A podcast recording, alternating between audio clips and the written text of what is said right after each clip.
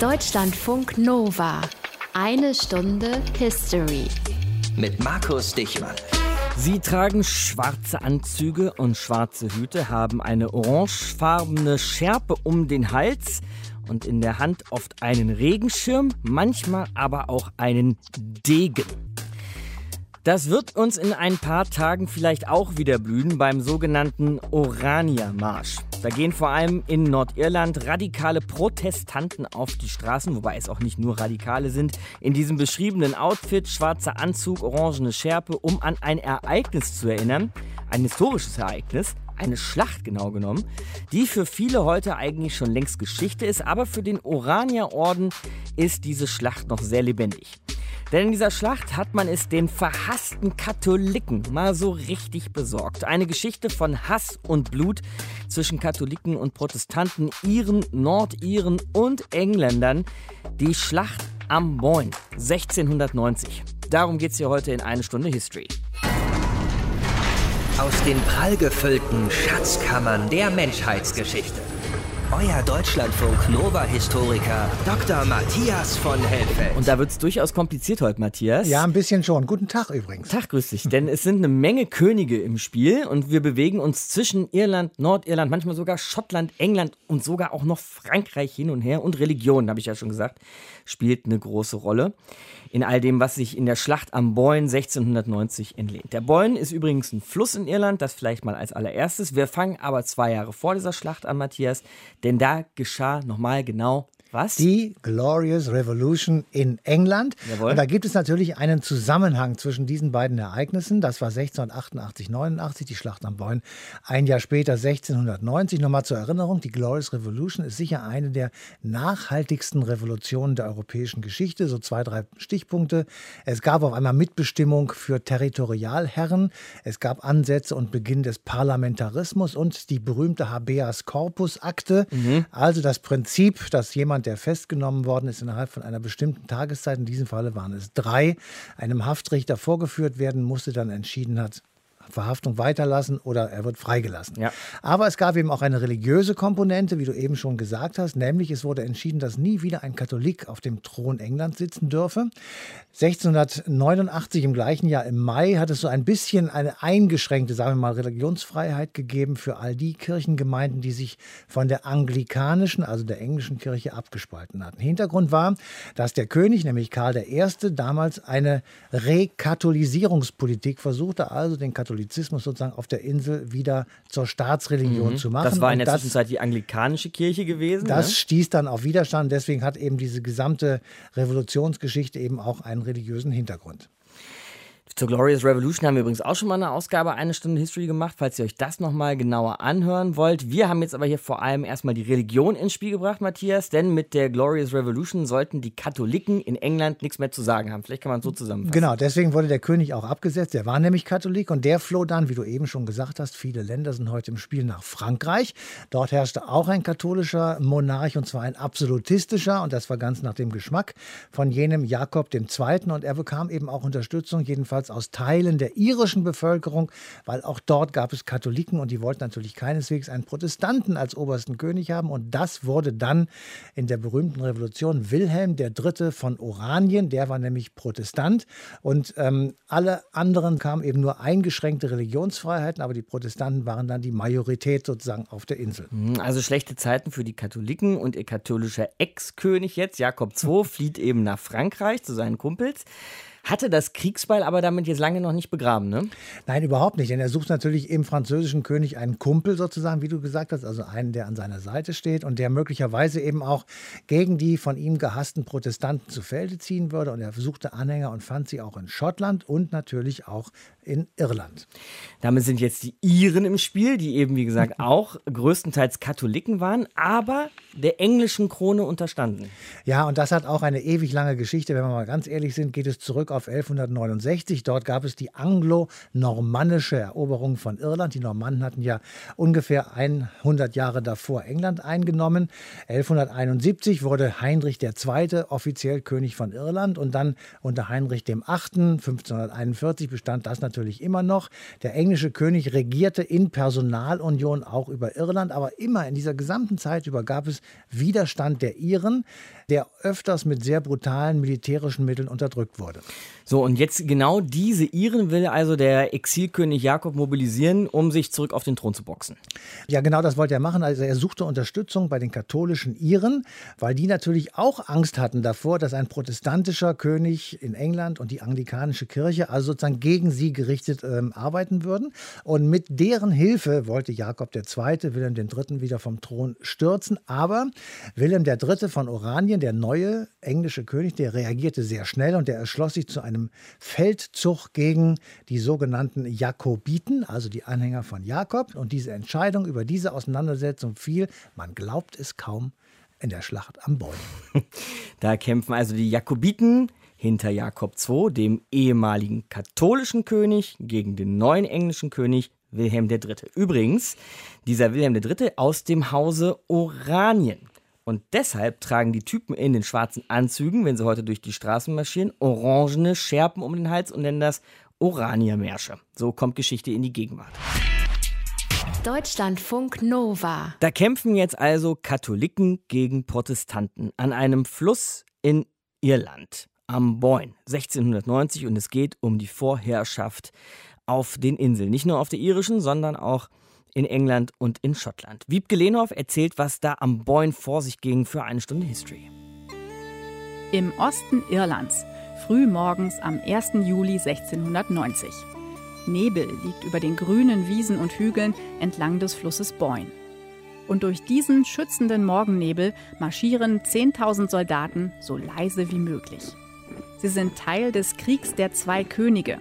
In dem geht es um den Thron von England, Irland und Schottland und um Religion.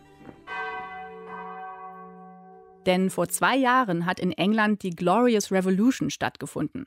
Da haben die protestantischen Engländer ihren katholischen König James II. oder Jakob II. abgesetzt. Und zwar indem sie seinen protestantischen Schwiegersohn William III., Wilhelm III. von Oranien, aus den Niederlanden gerufen haben. Jakob musste flüchten und Wilhelm wurde mit seiner Frau Maria neuer König von England. Doch das will Jakob so nicht hinnehmen und versucht mit katholischer Unterstützung seinen Thron zurückzugewinnen. Deshalb ist er nach Irland gekommen, wo die Bevölkerung hauptsächlich katholisch ist und ihm wohlgesonnen, weil sie hofft, dass er die protestantische englische Vorherrschaft beendet. Zusätzliche Truppen kommen von Ludwig XIV. aus Frankreich, denn der will seine Macht in Europa ausdehnen und den katholischen Glauben stärken. Jetzt liegen sich also die beiden Könige mit ihren Heeren gegenüber. In Irland an den Ufern des Boyne nahe Drogheda. Auf der Nordseite des Flusses hat Wilhelm III. von Oranien sein riesiges Lager auf einer Anhöhe aufgeschlagen. Er befehligt rund 36.000 Männer, darunter nicht nur Engländer und Niederländer, sondern auch Truppen aus Dänemark, die gegen die Dominanz des französischen Königs kämpfen wollen. Auf der Südseite des Flusses liegt das Lager von Jakob II. Er befehligt deutlich weniger Männer, maximal 25.000. Zwei Tage vor der Schlacht, also am 29. Juni 1690, sind die Wilhelmiten am Boyne angekommen. Am nächsten Tag stellen beide Gegner Geschütze in der Nähe des Flusses auf. Viel mehr passiert an diesem Tag nicht. Ein Zeitzeuge notiert, es war ein Montag und an solchen unternimmt der König nie etwas von Wichtigkeit. Aber am nächsten Tag soll die Schlacht stattfinden. Gewinnen will Wilhelm mit einem Zangenangriff. Dafür schickt er zuerst die 10.000 Mann ab 6 Uhr durch den Morgennebel, damit sie den gegnerischen linken Flügel angreifen. Als Jakob von diesem Vorstoß der Wilhelmiten erfährt, zieht er mit 17.000 Mann los, also dem Großteil seiner Armee. Die gegnerischen Truppen treffen bei Rough Grange aufeinander, am Südufer des Boyne. Dort können sie allerdings nicht Mann gegen Mann kämpfen, weil sie durch eine tiefe, sumpfige Schlucht getrennt sind. In dieser Pattsituation bleibt den Gegnern nichts anderes übrig, als sich zu beschießen. Zur selben Zeit, gegen 9 Uhr, beginnt bei Sonnenschein Teil 2 des Zangenangriffs. Wilhelm lässt sein Fußvolk hinuntermarschieren vom Lager auf der Anhöhe zum Fluss Boyne. Dort sollen die ersten Männer nahe des Dorfes Oldbridge queren. Eine Brücke gibt es nicht, nur eine Furt. Je acht oder zehn Männer warteten Seite an Seite den Fluss. Im Verlauf der nächsten Stunde folgten ihnen die anderen Bataillone an drei weiteren Querungsorten. Dabei stieg ihnen das Wasser bis zur Achsel oder sogar bis zum Halse, da die Masse der Männer die Strömung anhielt. Auf der anderen Seite des Flusses stehen von den Jakobiten nur noch 6000 Mann. Sie versuchen, die Furt und das Südufer gegen mehr als 20.000 Gegner zu verteidigen, versteckt hinter Hecken, Häusern und Gräben. Der Kampf ging Mann gegen Mann. Nahezu eine halbe Stunde lang war nur Rauch und Staub zu sehen und nur Feuerlärm zu hören. Dann greift die gut ausgebildete jakobitische Kavallerie an und sorgt für empfindliche Verluste bei den Wilhelmiten. Aber als gegen 12 Uhr Wilhelm III. von Oranien mit berittenen Truppen den Fluss überquert, die ihrerseits attackieren, müssen die Jakobiten ihre Verteidigung abbrechen und sich immer weiter nach Süden zurückziehen, bis nach Julik. Inzwischen ist früher Nachmittag und Jakob II. erfährt bei Rough Grange, dass sein unterbesetzter rechter Flügel gescheitert ist. Daraufhin verlässt er das Schlachtfeld aus strategischen Gründen. Hängen bleibt allerdings, er habe das Feld überstürzt aus Feigheit verlassen. Die beiden jakobitischen Flügel treffen sich im Süden bei Dulik und ziehen sich einigermaßen geordnet hinter den nächsten Fluss zurück. Etwa 1500 Männer sind tot. Der Krieg der zwei Könige geht noch ein Jahr weiter, bis zur entscheidenden und wesentlich blutigeren Schlacht von Orcram im Juli 1691 und dem Vertrag von Limerick. Danach ist klar, dass Jakob II. nicht mehr auf den englischen Thron zurückgelangen kann. Wiebke Lehnhoff hat sie nacherzählt. Die Schlacht am Boyne 1690. Eine Stunde History. Was sich da am Boyne entladen hat. Zehntausende bewaffnete Männer, die aufeinander losgehen, Iren und Engländer, aber auch Schotten und übrigens sogar angeheuerte Söldner aus Brandenburg, der Schweiz und Dänemark, die da mitkämpfen sollten. Die Schlacht am Boyne also in Irland 1690. Das alles hat einen ziemlich komplizierten und auch ziemlich komplexen geschichtlichen Unterbau. Ich glaube, das sollte heute schon klar geworden sein in einer Stunde History und deshalb arbeiten wir uns noch mal ein bisschen dran ab mit Historiker Michael Maurer, den ihr hier in unserer Sendung nicht zum ersten Mal hört, wenn es um englische Geschichte geht. Tag, Herr Maurer. Guten Tag, Herr Dichmann. Also im Kern kämpfen hier irische Truppen gegen englische Truppen, Herr Maurer, obwohl sie eigentlich von derselben Krone beherrscht werden. Die Engländer folgen aber ihrem König, Wilhelm III. Die Iren folgen aber dem eigentlich entmachteten Jakob II., der zuletzt in Frankreich im Exil saß. Soweit so hm. knapp zusammengefasst. Was haben ja. die Iren mit diesem Jakob zu tun? Warum folgen sie ihm? Ja, Jakob oder James war selber katholisch. Also die katholischen Iren setzten ihre Hoffnungen auf einen katholischen König natürlich, weil sie von ihm eine Förderung ihrer Interessen erwarteten. Und in der Tat, änderte sich ja einiges zu ihren Gunsten sofort nach seiner Thronbesteigung. Durch die Einsetzung eines katholischen irischen Lord Deputy, also des Vertreters des Königs für Irland, eröffneten sich für sie Karrierechancen, beispielsweise in der Armee. Also Sie sprachen jetzt, Herr Maurer, von einer Zeit vor der Glorious Revolution, also als der erwähnte James Jakob II. ja selbst auch noch König war von England. War es denn jetzt aber so, dass die Iren unter der protestantischen Herrschaft nach James wirklich so gelitten haben? Ja, ganz sicher. Also vor allem mussten sie das Schlimmste erwarten, ja. Diese ähm, Schlacht am Boyne, die ist ja sozusagen eine Übergangssituation. Hm?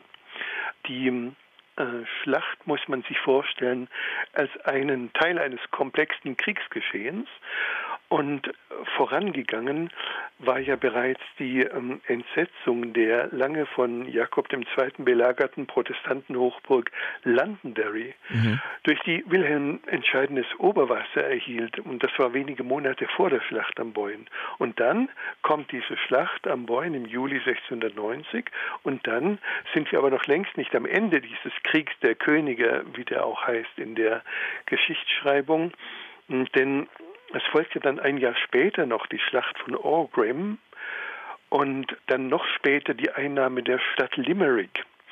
Und dieses komplexe Geschehen, das sich also nicht mit der äh, Schlacht am Boyne schon erledigt hat, mündet dann in den Frieden von Limerick 1691, der nun erst die Bestimmungen alle festzurrt, die dann in der Folge, in den folgenden Jahrzehnten, ja gar im folgenden Jahrhundert, die Verhältnisse zwischen Iren und Engländern in Irland regeln. Mhm. Jetzt haben Sie gerade gesagt, die Iren mussten mit dem Schlimmsten rechnen. Trat das Schlimmste dann in diesen Vereinbarungen für die Iren auch ein? Ja, das kann man wohl sagen. Also man müsste jetzt natürlich unterscheiden, erstens zwischen katholischen Iren und protestantischen Iren. Mhm. Denn das dürfen wir ja nicht vergessen, dass Irland in Wirklichkeit ähm, auch den Konfessionen und der Bevölkerung nach ja in dieser Zeit ein geteiltes Land ist. Kann man sagen, in, wie die Aufteilung genau aussah? Also 50-50 oder wie war es? Nein, die ganz überwiegende Mehrzahl waren katholische, sogenannte indigene Iren, also gälischstämmig. Und ähm, es gab aber eine regionale Verteilung, die nun dieses ähm, Bild viel komplexer macht. Nämlich in Ulster gab es einen starken Anteil von Protestanten, die dort ähm, seit ähm, längerer Zeit schon sich eben angesiedelt hatten. Das also in Nordirland. In Nordirland. Und das ist nun eben das, was wir im Blick behalten müssen, wenn wir über diese Verhältnisse sprechen, dass ähm, im Norden Irlands eigentlich die Protestanten und gewissermaßen schon äh, seit langer Zeit die angestammte Gesellschaft bilden, ja, während nur in den drei übrigen Teilen Irlands die äh, Katholiken eben äh, von der Bevölkerung her ganz klar in der Mehrheit sind wenn sich auch dann im Laufe des 18. Jahrhunderts das alles wieder geändert hat. Mhm. So, und die katholischen Iren also mussten dann in den Jahren nach der Schlacht am Boyne hart einstecken. Ja, kann man so sagen, wobei ähm, ich jetzt nochmal unterscheiden würde zwischen den Iren, die im Lande geblieben sind und den Iren, die ins Exil gegangen sind. Denn ähm, das Entscheidende der Schlacht am Boyne und der äh, darauf folgenden Ereignisse mit der äh, Schlacht von Orgrim und dem Frieden von Limerick ist ja nicht nur das Militärische, also dass die eine Seite ähm, gesiegt hat und die andere unterlegen ist, sondern das Entscheidende ist, dass mit dem Frieden von Limerick Tausende, also weit über 10.000, man spricht von 14.000 Soldaten aus Irland abgezogen sind. Also die aktiven, jungen, katholischen, kämpfen wollenden Männer, die werden alle aus dem Land vertrieben und mhm. füllen dann im 18. Jahrhundert die europäischen Heere der Franzosen, der Preußen, der Österreicher. Die gehen also nach Festlandeuropa? Die gehen auf das Festland und verlassen Irland. Und damit ist erneut eine katholische Führungsschicht in Irland sozusagen gewichen. Ja? Und was übrig bleibt, sind eben die einfachen Iren, die das Land bebauen und wenig Rechte haben und über ihnen eine herrschende Schicht von englischen Protestanten. Wenn Sie das so beschreiben, Herr Maurer, und wir eben auch noch mal dran denken, dass Nordirland ja vornehmlich protestantisch war, wie Sie es eben beschrieben haben, ist das eigentlich alles, was sich da so im 17., auch im 18. Jahrhundert abgespielt hat, noch Grundlage dafür, dass es zwischen Nordirland und Irland und auch Irland und England auch heute noch nicht so richtig stimmt? Ja, das kann man ganz klar so sagen. Ähm, die Verhältnisse, die sich seit dem frühen 17. Jahrhundert in Ulster herausgebildet haben, also mit einer dominierenden Schicht von Protestanten, die sind nie wieder völlig umgestülpt worden. Die Verhältnisse haben sich mehrfach im Laufe der Geschichte natürlich geändert. Zum Beispiel dadurch, dass sich Ulster früher industrialisiert hat als der Rest Irlands, sodass viele Leute aus dem Süden dann in die Industriezentren des Nordens, also vor allem Belfast, geströmt sind, ähm, was die Konflikte dann immer nur noch schwieriger gemacht hat, weil es ja dann zu einer neuen Durchmischung kam, zu neuen Katholiken in dem eigentlich protestantischen Nordirland, ja.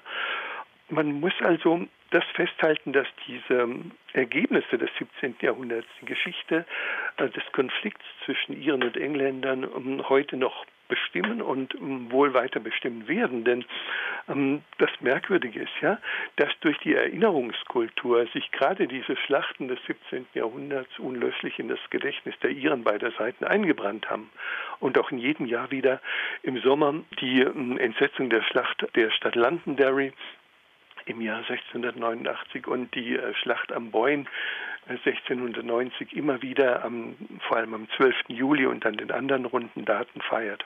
Historiker Michael Maurer bei uns in eine Stunde History. Herr Maurer, vielen Dank. Gerne. Tschüss. Schauen wir nochmal auf die Iren und ihr ganz spezielles Verhältnis zu England. Wir haben ja heute schon gelernt, Matthias, dass die Iren schon seit 1169 der englischen Krone unterstanden und dagegen haben sie aber immer wieder aufbegehrt. Ja, kann man wirklich sagen, eigentlich immer. Und äh, jetzt äh, nach der Schlacht am Boyne, fünf Jahre später, ist das wieder so. Mhm. Und der Anlass war, dass Wilhelm III. ein Gesetz erlassen hat oder mehrere Gesetze erlassen hat, die zur Entrechtung der katholischen Iren letzten Endes geführt haben.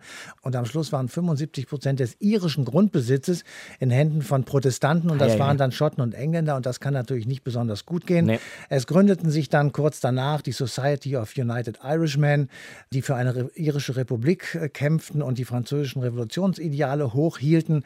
Kurz danach wurde diese Society wieder verboten, aber es bestand eben ein enger Kontakt zu Frankreich, von denen man sich letztendlich ähm, Unterstützung für einen Aufstand gegen England erhoffte. Wieder katholische Freunde untereinander sozusagen. Haben die Franzosen da mitgespielt? Naja, der Feind meines Gegners ist natürlich mein Freund, ganz mhm. genau. Und ja. da die Engländer gegen die französische Revolution teilweise jedenfalls auch opponierten, auch zu der Zeit schon, war man zu einer Unterstützung durchaus bereit. 1796 sticht eine französische Flotte mit 15.000 Mann Besatzung auf, aber schwere See zwingt sie zur Umkehr. 1798 dann noch einmal eine Revolution, aber trotzdem gibt es wieder eine irische Niederlage trotz der Unterstützung durch Franzosen. Und letzten Endes gibt es dann 1801 den Act of Union, das heißt Königreich England und Königreich Irland werden Vereinigtes Königreich Großbritannien und Irland, so wie es bis heute heißt. Und Heute ist nur der einzige Unterschied, gilt es für den Norden, also Nordirland und nicht für den Rest, nämlich mhm. die Republik Irland. Ja, genau so ist es, denn heute ist ja der Großteil Irlands die unabhängige Republik Irland hat nichts mehr mit den Engländern am Hut. Wie kam es denn dazu? Also wie ist die Geschichte dann irgendwann für die Iren ausgegangen? Ja, ja, das ist eine sehr lange Geschichte, die können wir jetzt natürlich nicht im Einzelnen hier erzählen, aber so ein paar Punkte können wir aufführen. Zunächst einmal war also Irland Teil des englischen Königreiches, eben des United Kingdom mhm. und trotzdem gab es immer wieder Unruhen auf dieser grünen Insel, so wird sie ja genannt. 1846 begann eine ganz furchtbare dreijährige Hungersnot in Irland. Viele Iren mussten das Land verlassen, deswegen sind sehr viele Iren heute in Amerika, vor allem in New York. Es gab keine Hilfe aus London. Das heißt, die Iren wälzen auch so ein bisschen die Schuld für die Katastrophe und das Ausmaß der Katastrophe eben auf die Regierung in London ab. Die nun und aber eigentlich auch verantwortlich gewesen wäre. Sie wäre verantwortlich mhm. gewesen und sie provoziert mit dieser Untätigkeit auch die Gründung einer irischen Unabhängigkeitsbewegung, die immer wieder durch die Jahrzehnte hinweg Unruhen und kleinere Aufstände machen. 1914, wichtiges Datum, will das englische Unterhaus eigentlich eine irische Verfassung erlassen, wo auch sehr viel Autonomie Autonomierechte drin enthalten waren. Aber 1914 beginnt der Erste Weltkrieg, deswegen wird das nicht ratifiziert. Mhm. 1916 gibt es einen sogenannten Osteraufstand und nach dem Ersten Weltkrieg, also nach 1918, gibt es wieder in Irland Bürgerkrieg gegen die britische Besatzung, gegen Protestanten, gegen Katholiken, Royalisten gegen Unionisten. Also Königstreue gegen Gründer Freunde der Republik. 1921 dann schließlich der anglo-irische Vertrag.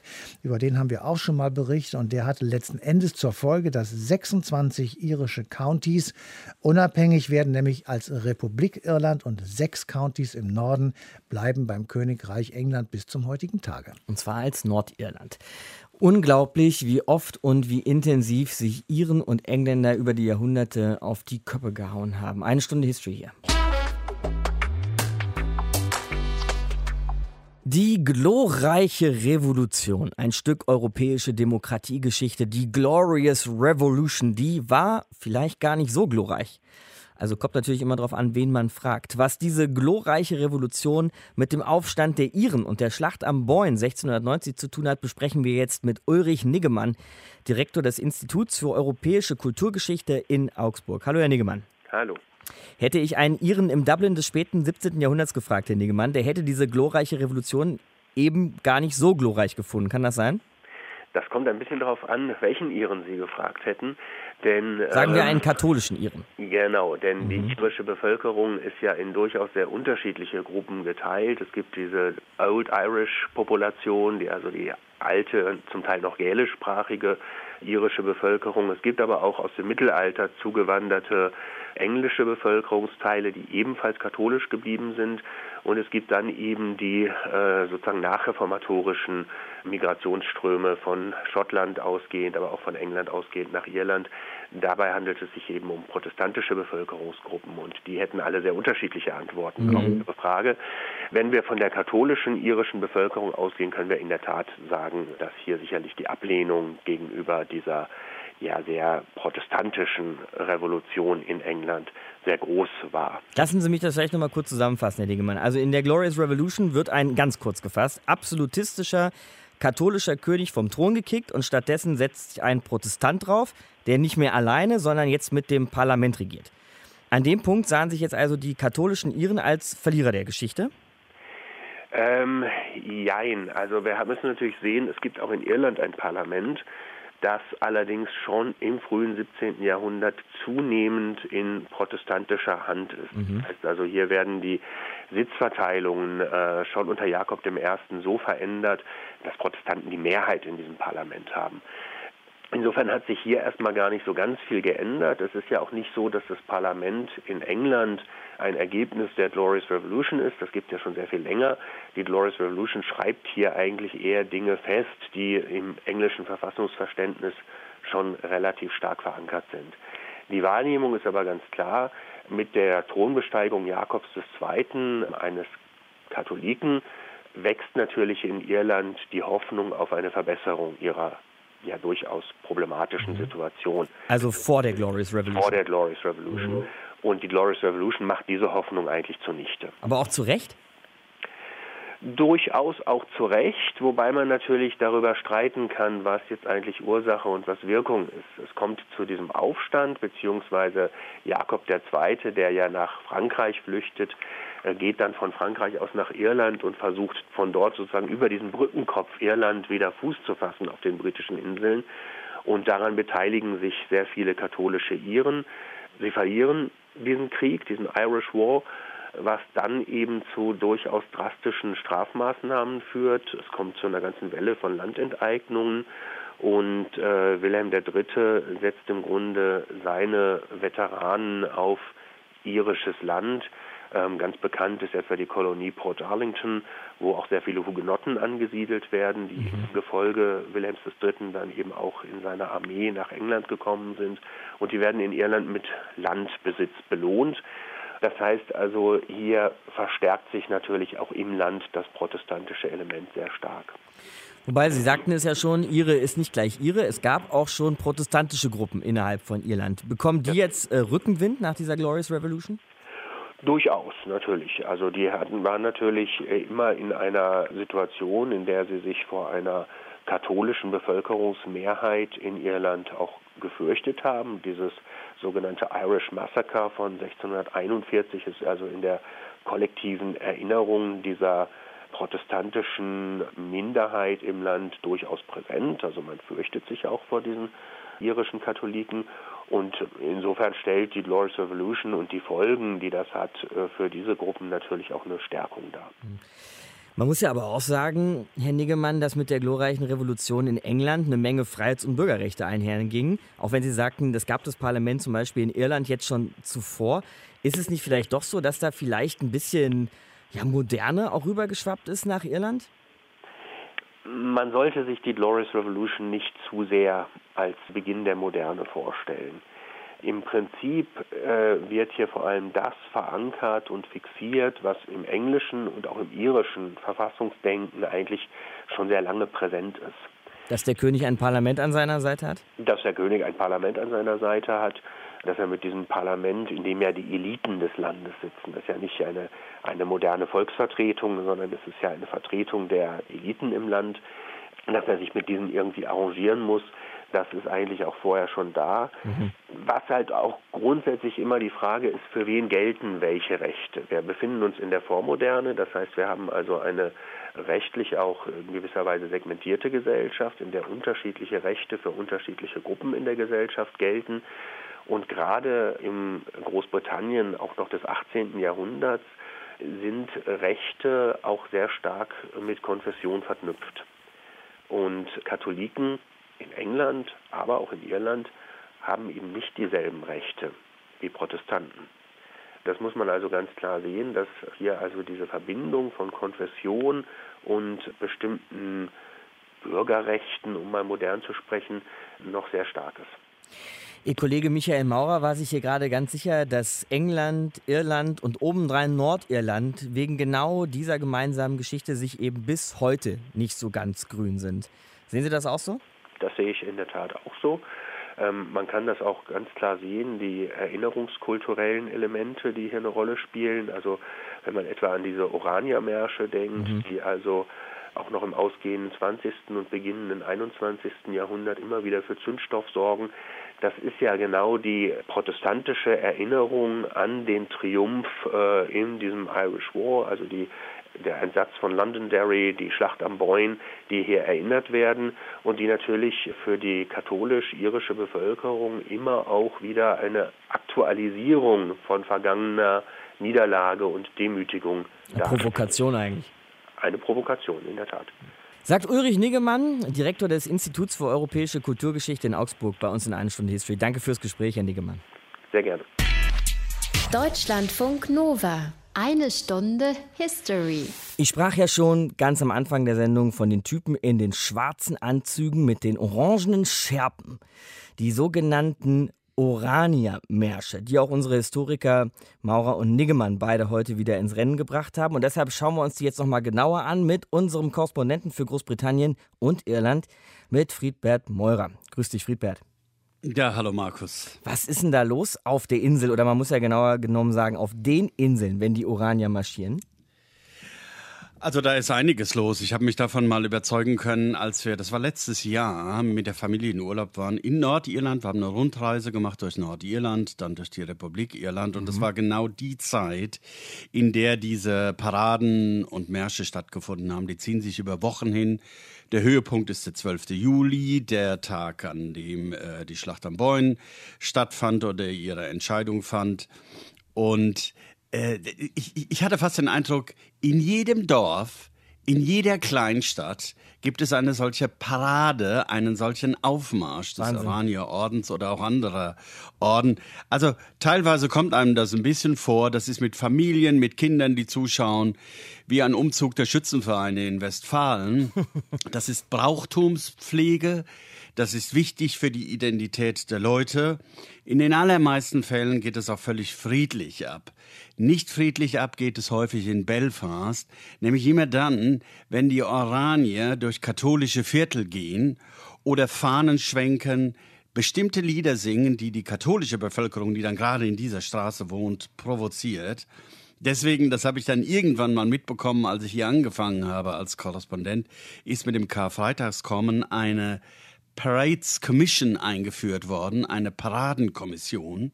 Es gibt eine eigene Kommission, die machen, ich will nicht sagen den ganzen Tag, aber die legen sehr genau und sehr gründlich fest, welche Route dürfen die Aufmärsche Aha. nehmen, was dürfen die Oranier anhaben und nicht, welche Fahnen ja, welche nein. Daran muss sich gehalten werden und leider wird sich dann teilweise nicht daran gehalten. Ja, du sagtest ja gerade schon, es bleibt nicht immer friedlich. Eine kurze Netzsuche reicht da eigentlich nach Oranienmärschen und man sieht da ziemlich äh, grässliche Bilder. Kannst du uns mal ein bisschen was erzählen, was da so manchmal vor sich geht? Das sind vor allen Dingen junge Leute, die sich dann äh, irgendwie verbinden wir ja mit den Oranienmärschen eher gesetzte ältere Herren die da ziemlich steif und in Reih und Glied die Straße entlang marschieren. Dann gibt es die Marching Bands dabei, die Musikkapellen. Das ist alles sehr populär. Wir waren in Londonderry oder Derry sagen die Iren, da gibt es ein Museum des Oranier-Ordens und ähm, ich habe mich da mit Leuten unterhalten in dem Museum, die sagten bei uns, ja, die jungen Leute, die gehen in die Musikkapellen, das ist einfach wichtig, dann machen die Musik und freuen sich das ganze Jahr auch auf andere Aktivitäten. Aber so sieht's dann leider halt in Belfast nicht aus. Wenn dann die jungen Leute sich wie Hooligans benehmen, den Stinkefinger zeigen, Steine werfen, Brandsätze werfen, hin und wieder wird auch mal eine Bombe geworfen, die oh. dann meistens, Gott sei Dank, nicht explodiert. Es gibt in Belfast ja noch die Peace Walls, die Friedensmauern, sieben, acht Meter hoch, durchschneiden die Wohngebiete. Wenn du da die Leute fragst, wollt ihr dieses Monstrum weghaben? Sagen die, auf gar keinen Fall. Das beschützt uns davor, dass Feuerwerkskörper rübergeworfen werden. Und bei den Paraden ist das natürlich dann ganz besonders kritisch und die Polizei baut Absperrgitter auf, aber nachts äh, wird es dann eben doch äh, ähm, leider häufig gewalttätig. Wir haben ja hier heute angefangen, du hast sie ja auch schon angesprochen, mit der Schlacht am Boyne und im Grunde einem Konfessionskonflikt zwischen anglikanischen Protestanten und eben den vornehmlich äh, katholischen Iren. Ist das in Nordirland heute noch alles lebendig? Ich würde nicht sagen, es ist so lebendig, dass man jetzt die Schlacht am Boyne immer präsent hat. Es gab da ein Jahr vor der Schlacht am Boyne gab es eine Belagerung. Das ist ein Mythos in dieser Stadt, dass die Protestanten damals belagert wurden, ausharrten. Es gibt Heldenmythen, deren man jedes Jahr gedenkt.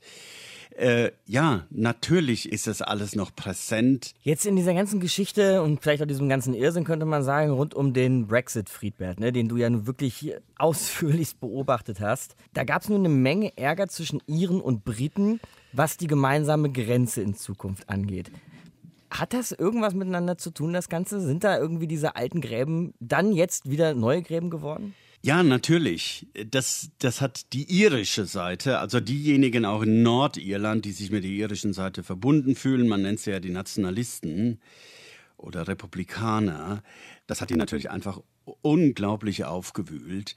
Das fing schon damit an, dass vor dem Referendum 2016 auch mir auffiel. Irgendwann war, wurde mir mal gesagt, pass auf, was in Irland passiert. Das wird noch ganz wichtig werden. Mhm. In England hier hat es niemanden interessiert, was das für die Iren und für diese Grenze zwischen Nordirland und Irland passieren könnte. Die Iren, mit denen ich dann gesprochen habe, in Nordirland, auch in Dublin, der Tenor ist einfach, das ist arrogant. Mit welcher Arroganz pflügt man unsere Interessen unter. Das wird als ein Annex, als eine Kleinigkeit verstanden, was der Brexit mal eben an fundamentalen Problemen für uns bedeutet. Man muss es ein bisschen präzise sehen. Die Katholiken in Nordirland haben beim Referendum zu 85 Prozent für die EU-Zugehörigkeit gestimmt. Und gegen den Brexit.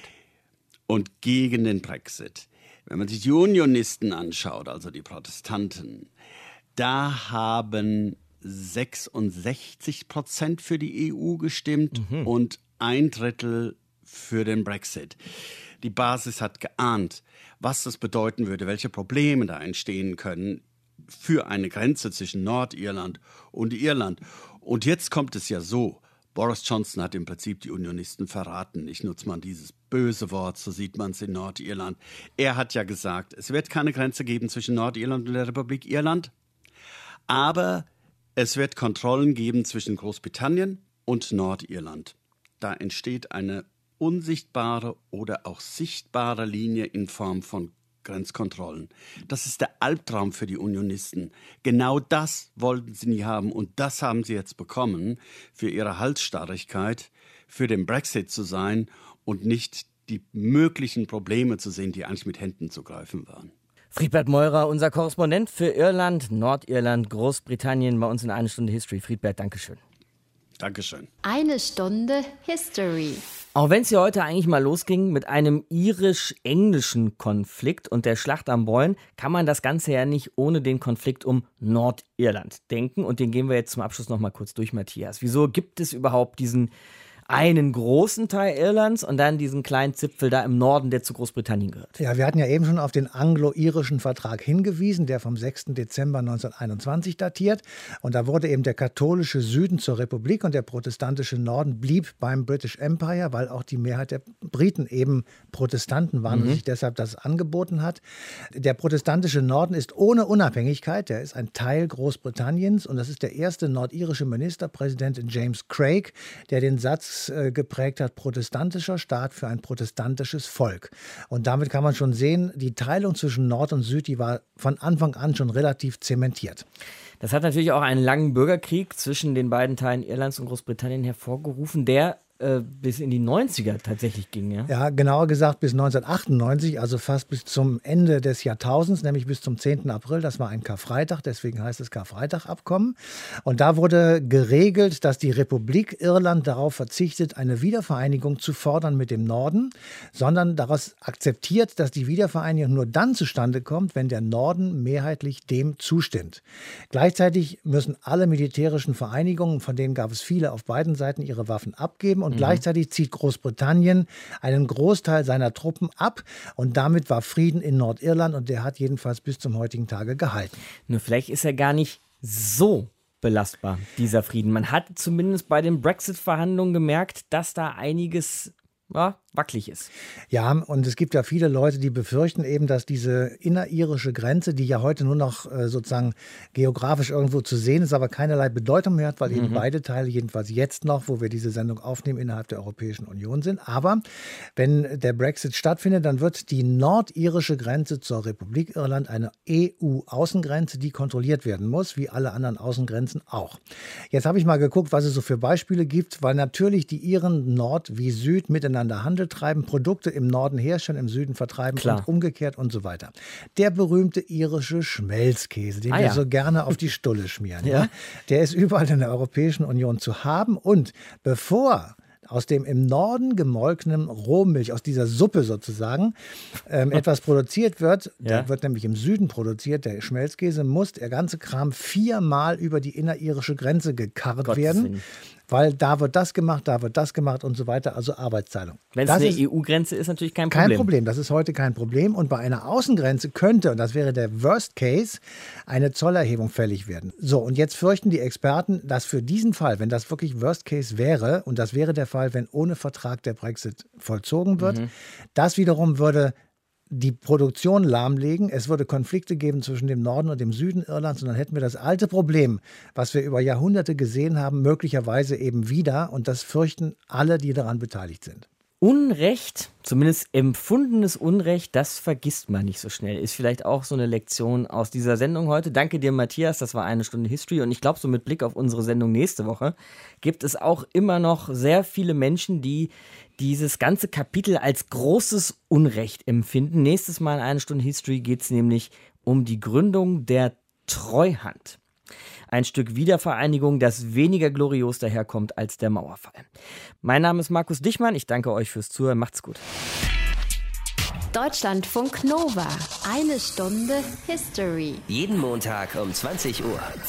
Mehr auf deutschlandfunknova.de.